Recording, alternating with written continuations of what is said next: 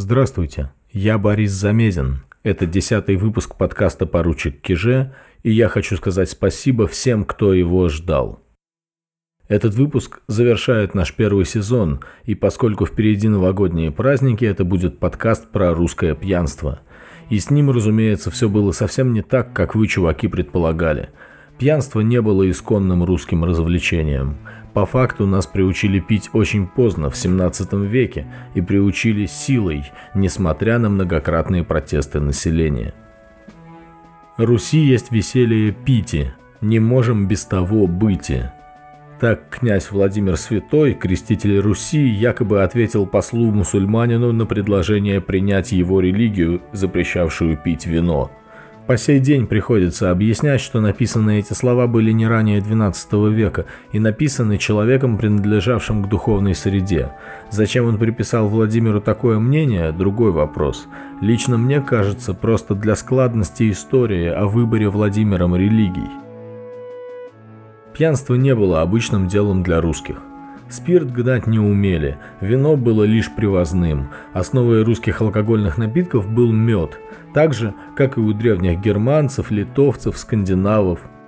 Ибн Русте, арабский ученый и путешественник X века, упоминает, что русы имеют медовый хмельной напиток, и что древляне в 946 году дают княгине Ольге дань не пчелиным, а питным медом. Так что же это был за мед, главный алкогольный напиток русских князей и бояр с древности и примерно до 16-17 веков? Питный мед готовили так. Брали ставленный мед, который много лет назад был смешан с ягодным соком и травами и заготовлен в бочках. Этот мед разбавляли водой и выпаривали. Выпаренный остаток сквашивали квасными дрожжами, после чего оставляли бродить в ягодном соку. Брагу грели в печи, а потом оставляли отстаиваться в холодном месте. Можно представить, насколько забористая и ароматная получалась вещь. Крепость такого меда могла доходить до 19-20 градусов. Но это был мед боярский. А в среде простых людей тоже проводились пиры. Они назывались братчинами и обычно справлялись какой-то одной общиной, деревней, ремесленной артелью, городским околотком. Мед для простого люда назывался просто вареный. Его варили с пивным суслом и патокой. Получался напиток крепостью порядка 15 градусов, что тоже, в общем, немало. Помимо меда русские варили и пиво. Перед пивной братчиной выбирался пировой староста. Под его руководством в складчину закупалась мука, солод, прочие припасы для изготовления пива. Рассчитывали примерно на 200-300 человек, которые потом коллективно приготовленное и выпивали. К празднику приглашали бедняков и нищих, а также почетных гостей. Короче, это было событие. Что касается городов, там были, конечно, корчмы, где процветало пьянство, игра в карты и кости. При корчмах обретались гулящие женщины, только вот горожане в русских землях составляли едва ли 2% от населения, да и напивались они по-прежнему теми же пивом и медом. Братчины, престольные христианские праздники, свадьбы, похороны, именины – отмечаемые алкогольными возлияниями события шли в жизни русских людей своим чередом – да только княжеская власть хотела бы, чтобы русские не пили алкоголь своего собственного изготовления. Погодите, а откуда на пьянке взялась княжеская власть? Как мы уже говорили в подкастах про крестьянство и дворянство, централизация власти помогла русским землям остановить захватчиков и победить Золотую Орду. Московским князьям нужны были солдаты и деньги, нужны были время и силы народа – а это всегда значит насильное ограничение подданных, ограничение их в тех вещах, к которым они привыкли. Еще на заре нашей государственности, в позднем 15 веке, родилась идея запрещать крестьянам готовить в неограниченных количествах мед и пиво. Венецианский посол Амброджио Конторини в 1470-х годах был в Москве и писал «У них нет никаких вин, но они употребляют напиток из меда, который они приготовляют с листьями хмеля. Этот напиток вовсе неплох, особенно если он старый. Однако их государь не допускает, чтобы каждый мог свободно его приготовлять, потому что если бы они пользовались подобной свободой, то ежедневно были бы пьяны и убивали бы друг друга как звери. Эту цитату я привожу по книге «Повседневная жизнь русского кабака» от Ивана Грозного до Бориса Ельцина, книги выдающихся исследователей Игоря Курукина и Елены Никулиной. На этой книге и основан наш выпуск. Итак, московская княжеская власть постепенно начинает ограничивать производство алкогольных напитков самими русскими. Но эти алкогольные напитки – мед и пиво. А что же водка? Она впервые появилась на столах московских правителей на рубеже 15-16 веков. Мы не коснемся того, кто и как изобрел водку, но знаем, что уже в 1517 году русские знали процесс перегонки, а в 1520-е годы германский посол Сигизмунд Герберштейн увидел на столе московского князя Василия III то, что он назвал по-немецки «брандвайн», то есть «сваренное вино». Это по-немецки и есть водка, которую князь и его приближенные выпивали перед каждым своим обедом. Но называлось это у них не водкой – Предполагают, что использовалось слово «аквавит» от «аква вита» – «живая вода» по латыни. Так высокоградусные спиртовые напитки называли в Европе. Водками же в Москве звали травяные настойки на спирту, которые изготавливали в аптекарском приказе. Они были доступны только богачам – Короче, о распространении пьянства на Руси до 15-16 веков говорить не приходится, но правительство уже начинало понимать, что из продажи спиртного можно извлечь огромный доход. Так появился русский кабак. Впервые слово «кабак» появляется в документах в 1563 году. Кабаки поначалу были частными, но бумагу на право их открытия выдавали государственные власти. Постепенно придумалась система получше. Население должно было выбирать из своей среды кабацких голов и целовальников. Эти люди целовали крест, присягая исправно нести государеву службу, ведь они обслуживали государственную винную монополию. К концу XVI века государево кабацкое дело уже работало вовсю и не останавливалось даже в период смутного времени, а как только страсти смуты утихли и в России воцарились Романовы, кабацкое дело было подчинено особому государственному учреждению, приказу новой четверти – к середине 17 века вино курили, то есть производили хлебный спирт, на более чем 200 винокурнях, существовавших при крупных государственных кабаках. В более мелкие кабаки спиртное подвозилось. Каждый кабак платил в казну ежегодный оброк, а всего их было в стране в районе тысячи. Простое вино или полугар крепостью от 19 до 23 градусов и двойное вино от 37 до 45 градусов примерно. А еще мед, пиво и квас. Вот продукция обычной винокурни. Продажа шла в питейной избе, которая делилась на четвертную, где отпускали выпивку четвертями и осьмушками ведра, и чарочную, главный зал питейной избы. В этом зале за перегораживающим помещение брусом стойкой стоял кабацкий целовальник. В его распоряжении была заорленная, то есть с государственным гербом, а значит определенного объема, посуда. Чарки, горки, ковши, кружки. Еды и закусок в питейной избе не продавали. Поесть можно было в харчевнях, которые обычно стояли рядом с кабаками. Сколько стоила выпивка? Ведро 13 литров. Водки продавалось по цене от 80 копеек до 1 рубля – Чарка, одна сотая ведра, 130 грамм, стоила одну копейку. Но целая лошадь в те времена стоила от рубля до трех, и вообще все имущество крестьянина 17 века могло стоить рублей 10-15. Так что пьющих было немного, уж очень гигантскими были цены. Крестьяне предпочитали делать свои собственные пиво и мед только к праздникам и только в дозволенном количестве – но раз власть давала возможность заработать на торговле спиртным, эту возможность стали эксплуатировать. Так и вышло, что власть заставила русских начать пьянствовать. С тех пор, как начало действовать государево кабацкое дело, в каждом уезде русского государства должны были быть кабаки. Если место было бойким, и там обреталось много людей, держатели кабака являлись в местные государственные органы сами. Это были люди, имевшие капитал и желавшие заработать на питейной торговле. Они договаривались о ежегодной сумме откупа и ставили кабак. Или забирали у предыдущих откупщиков уже имеющийся кабак. Если место, где планировалось организовать кабак, было не очень людным, то власть приказывала населению самостоятельно выбрать целовальника из своей среды. Кабацкий голова целовал крест на том, что будет собирать напоенные деньги с великим родением и с прибылью против прежних лет. То есть старая добрая плановая система зародилась еще тогда, в 17 веке. Каждый год целовальник должен был продавать больше выпивки, чем в предыдущий – Ради этого целовальники шли на многое.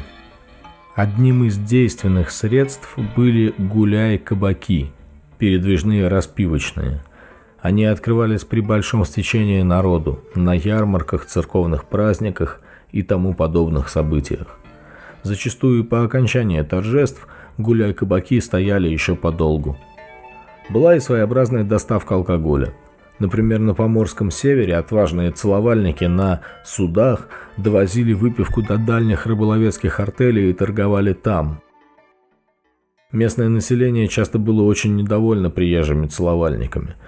Курукин и Никулина цитируют в своей книге «Челобитную» от 1625 года московскому государю от старосты из Сольвычегодского уезда. Староста пишет – Привозят к нам в Андреевскую волость с кабака целовальники кабацкие, твое государево кабацкое питье.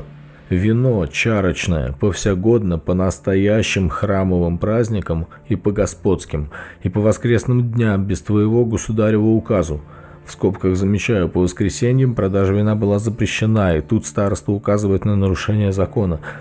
А продают, государь, вино недели по три, по четыре и больше, мало не съезжают во весь год и оттого государь кабацкого продажного вина волость пустеет, и многие крестьяне из волости в рознь бредут.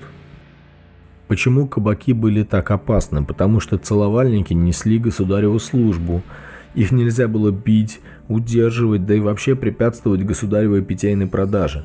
От обиды и от насильства, от всяких людей оберегать, и суда на них без государева указу давать не велено. Было сказано в законе о целовальниках, то есть они были неуязвимы даже для жалоб. Целовальник мог приехать и поставить свой кабак, скажем, у местного крестьянина во дворе, а если тот воспротивится, его ложно обвиняли в безъявочном питье, то есть в том, что крестьянин у себя на дворе курил вино или мед без государева разрешения и не только по праздникам. Тут же бедолаги подбросили бы и сырье, и продукт, и дальше все, что нам знакомо по лентам новостей. Мужику шьют производство, хранение и распространение и светит долгий срок. Целовальники лютовали как могли. Закон разрешал им давать в долг на сумму до 10 копеек, а взыскивать долги целовальники могли с помощью своих людей. Ставили на провеж, то есть побивание кнутом, на городской площади или бросали в тюрьму. Нечего и говорить, что целовальники приписывали подгулявшим петухам, а именно так петухами от слова «пить» называли пьяниц, невыпитые ими чарки, разбавляли алкоголь, снимали с петухов одежду, отбирали вещи. Из кабака запившего крестьянина не могла увести жена. Это означало бы препятствие питейной торговле. И, разумеется, кабацкие головы были заинтересованы в том, чтобы петух пропил все, а петуха, отягощенного деньгами, могли и ограбить, как это произошло с беднягой кузнецом Афанасием Мироновым. Его жена написала об этом жутком случае в своей челобитной. Она пишет, что ее муж приехал в город Шуя, чтобы купить железо и инструмент. На обратной дороге он проезжал мимо кружечного двора, то есть кабака, Остановился там Афанасий или нет, из челобитной неясно, но сообщается, что кружечного двора голова Гаврила Карпов с товарищи своими мужа моего стал бить и грабить смертным боем и отняли лошадь и с покупкою со всею, а муж мой покинул лошадь со всею покупкою с кружечного двора на силу жив ушел. Убежав из кабака, Афанасий Миронов стал просить помощи у горожан, но Гаврила Карпов послал своих людей, которые притащили кузнеца назад на кружечный двор, сковали его и начали пытать. К этому времени жена Миронова уже бросилась искать мужа, и на следующий день местные власти обнаружили кузнеца на кружечном дворе мертвого, спрятанного в винной бочке. Я привел только самый подробно описанный из множества случаев грабежей и убийств в русских кабаках до Петровской эпохи. Жаловаться по таким случаям и правда было некому, кроме самого государя. Кабацкие деньги стояли отдельной строкой в местном бюджете, и даже воевода, начальник исполнительной власти, не мог никак препятствовать работе кабаков и произволу их хозяев. Кабацкие деньги часто шли на жалование местным военным гарнизонам, которые пропивали их в тех же кабаках. Один воевода из Верхотурья написал в Москву о том, что наличие кабаков подрывает обороноспособность города и просил разрешить ему как-то отдернуть местных целовальников, спаивающих верхотурских стрельцов, на что получил очень московский ответ – вам бы искать и перед прежним во всем прибыли, а вы и старое хотите растерять», написали воеводе из Москвы. В таких условиях не мудрено, что кабацкие головы использовали любые способы заработать. В кабаках держали официально запрещенные карты и зернь, то есть кости. Там выступали запрещенные скоморохи и обретались срамные девки. Воеводы, которые одновременно должны были отвечать за порядок в уезде и за успех питейной торговли, находились в двусмысленном положении. В 1638 году воевода Тотьмы Тимофей Дубровин писал – на Тотьме, государь, по кабакам и в Тотемском уезде волосные крестьяне зернью играют, а посылает государь по властям с продажным вином с Тотьмы таможенный кабацкой голова Никита Мясников с товарищами целовальников – и у тех, государь, продажных вин многое дурно чинится, крестьяне пропиваются, и зерню играют, и повытья свои пропивают, и зерню проигрывают, и от того твоим государевым доходом в сборах чинится матчанью великое, и от зерщиков татьба, и многое дурно». Через несколько лет другой воевода писал о том же уезде, а на кабаках, где государь, приходят зимою и летом всякие воровские незнамые люди, ерышки, пропився, валяются и ходят наги, и зерн, государь, костарня живет, и драки беспрестанные, и от того, государь, продажного вина в Тотемском уезде чинятся многие смертные убойства, и татьбы, и зерни, и крестьяне пропиваются, и зерню проигрываются. То есть теми же самыми словами один с другим воевода повторяет, как плохо дела обстоят в Тотемском уезде, но ответа из Москвы на это просто не поступает. Ну, не постоянно, конечно, лютовали кабачики, и для них наступал ежегодный час расплаты, когда приходила пора ехать в Москву сдавать кабацкую казну. Если случался недобор, московские чиновники, как правило, не верили, что недостача произошла от неспособности населения выпивать, и взыскивали разницу с самого кабацкого головы. Чтобы этого не произошло, подъящих новой четверти нужно было задаривать деньгами и товарами, ведь если недостача составляла больше 100 рублей, начиналось уголовное следствие, и на провеж могли в итоге поставить самого кабатчика, только уже на московский, суровый провеж, после которого можно было остаться инвалидом на всю жизнь. Ну а если разыскивалось хищение питейных денег – то разговор короткий, смертная казнь. Поэтому чуть торговля начинала идти хуже, кабацкие головы тут же начинали строчить в Москву доклады о недостатке выручки. Вот отрывки из этих писем. Один целовальник жалуется, что предыдущий откупщик оставил на кабаке плохое вино, которое никто не покупает. Расходу на кабаке тому вину нет, петухи в чарке не пьют и в ведра и в подставы не берут. Другой пишет, что заведение стоит в негожем месте меж плохих петухов, а самые лучшие петухи испропились до нога в прежние годы. Целовальники из Нижнего Новгорода в 1630 году докладывали, к аббатскому собранию чинится великий недобор во всех месяцах по июнь месяц против прежнего года, для того, что зимою с товаром приезжих людей было мало, а на кабаках петушки не было же. Приезжих людей не было, а прежние государь-петухи разбрелись, а достальные петухи по кабакам валяются наги и босы, и питье по стойкам застаивается. Тем временем алкоголь прочно вошел в московский придворный обиход. В Архангельске ежегодно закупались сотни бочек заморских вин для знати и царского двора. Царь был заинтересован в том, чтобы по прибытии в Московию заморских дипломатов подчивали лучшими, по их собственному мнению, напитками. При этом делом чести, как сообщает Василий Ключевский, считалось напоить иностранных послов – Угощение посла не оканчивалось приемным обедом во дворце.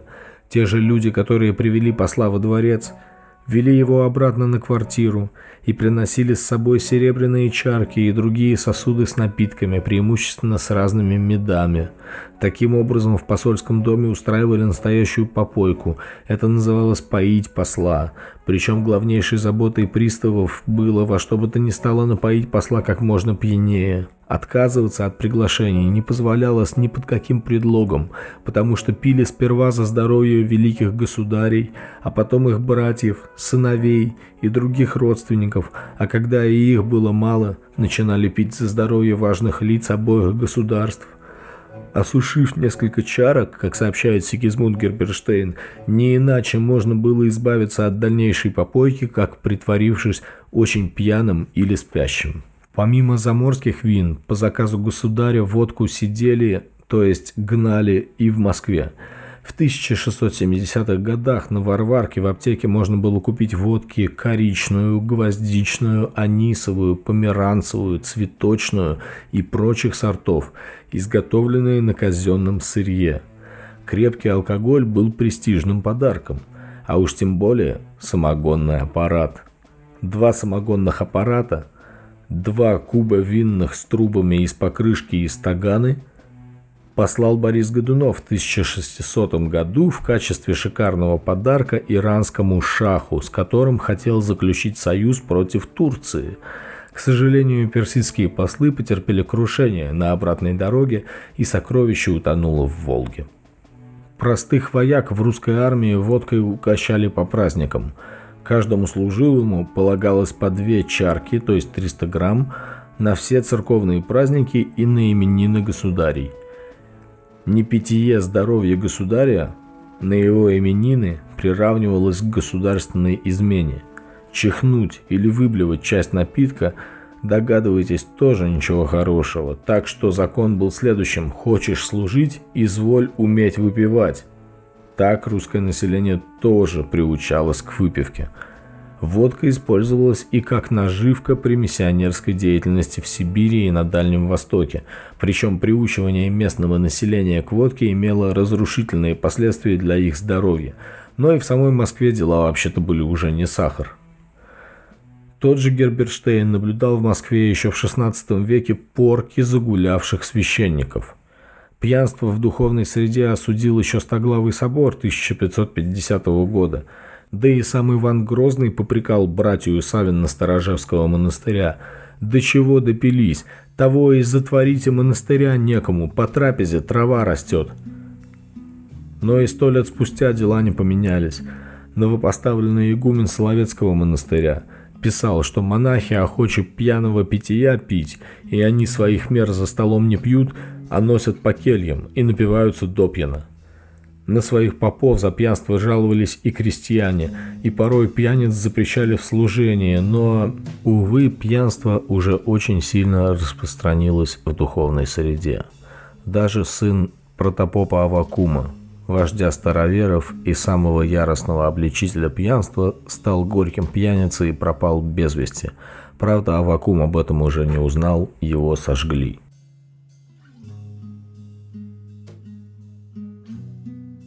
Пьянство быстро стало социальной проблемой в русском обществе. Прежде всего, оно было опасно в регулярных гарнизонах.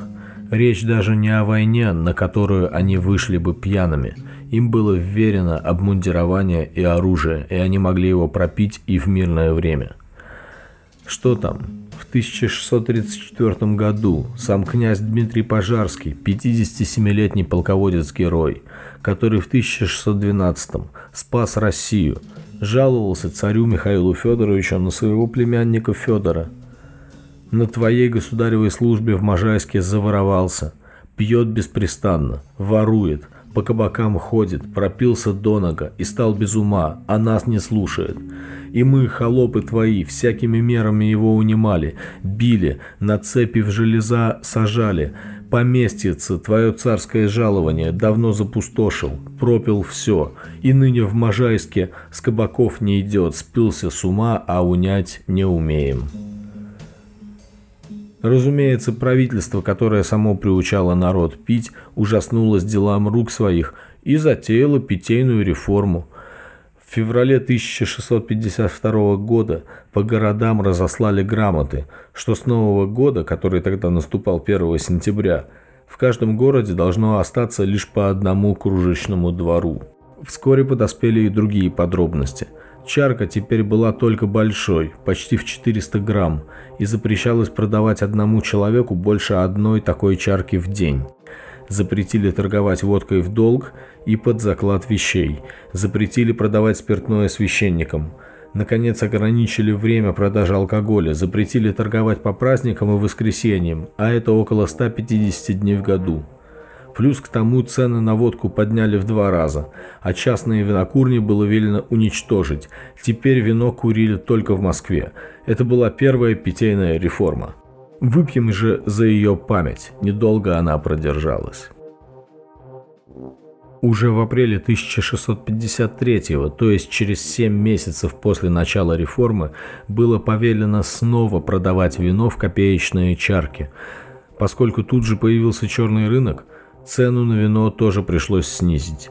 Кроме того, поскольку в Москве не знали, сколько вина конкретно и даже примерно нужно в какой уезд, по уездам тут же возникла недостача. В Коломне солдаты взяли штурмом питейные избы и убили нескольких целовальников. Все пришлось выращать назад – Дольше всех продержался запрет на торговлю по праздникам и воскресеньям, который безбожно нарушался. В 1659 году его вовсе отменили.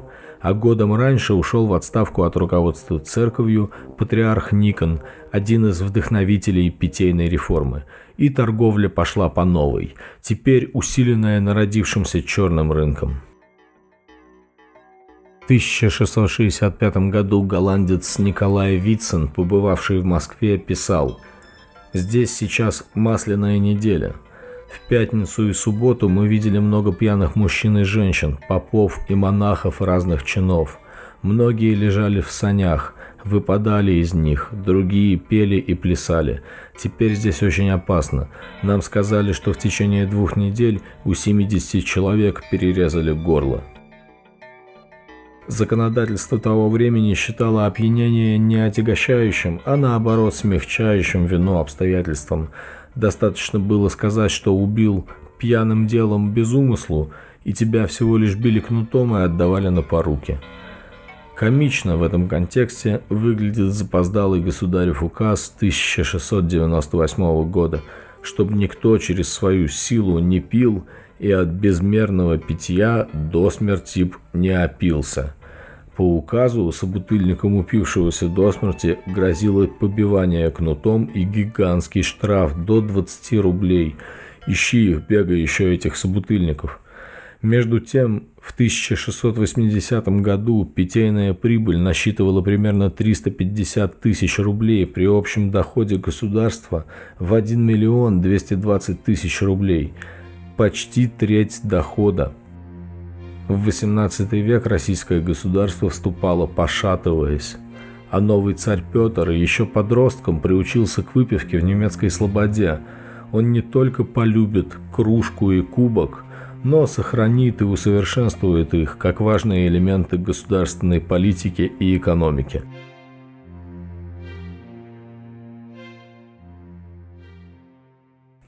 Это был десятый выпуск подкаста «Поручик Киже» и последний в этом сезоне. Я хочу сказать огромное спасибо всем, кто слушал и слушает этот подкаст. Я заметил, что многие из слушателей присоединились к нам не с самого начала, но видя неподдельный интерес к подкасту, я решил продолжать его дальше. Расскажу вам, что мы с отвратительными мужиками придумали для нового сезона. Во-первых, развиртуализация Бориса Замедина. Да, это псевдоним, я расскажу, зачем он был нужен, ну и расскажу побольше о себе. Второе. Я планирую приглашать в наш подкаст гостей. Порой их нельзя будет позвать в студию, мы пожертвуем ради этого качеством записи, но мы придумаем что-то интересное. Третье, мы откроем возможность посылать мне деньги через Patreon. Приятно, что запросы уже были. И, конечно, четвертое и главное, новые темы, в том числе предложенные вами без тени и лицемерия, скажу дорогими слушателями. Я думаю, мы поговорим о Русской Америке, посмотрим на кредитную систему Руси и Российской империи, разберемся в декабристах, нырнем куда-нибудь во времена становления Московской Руси. В общем, оставайтесь с нами, оставляйте комментарии и до встречи в январе 2020 года. С вами был Борис Замедин и поручик Киже «Вечно на посту».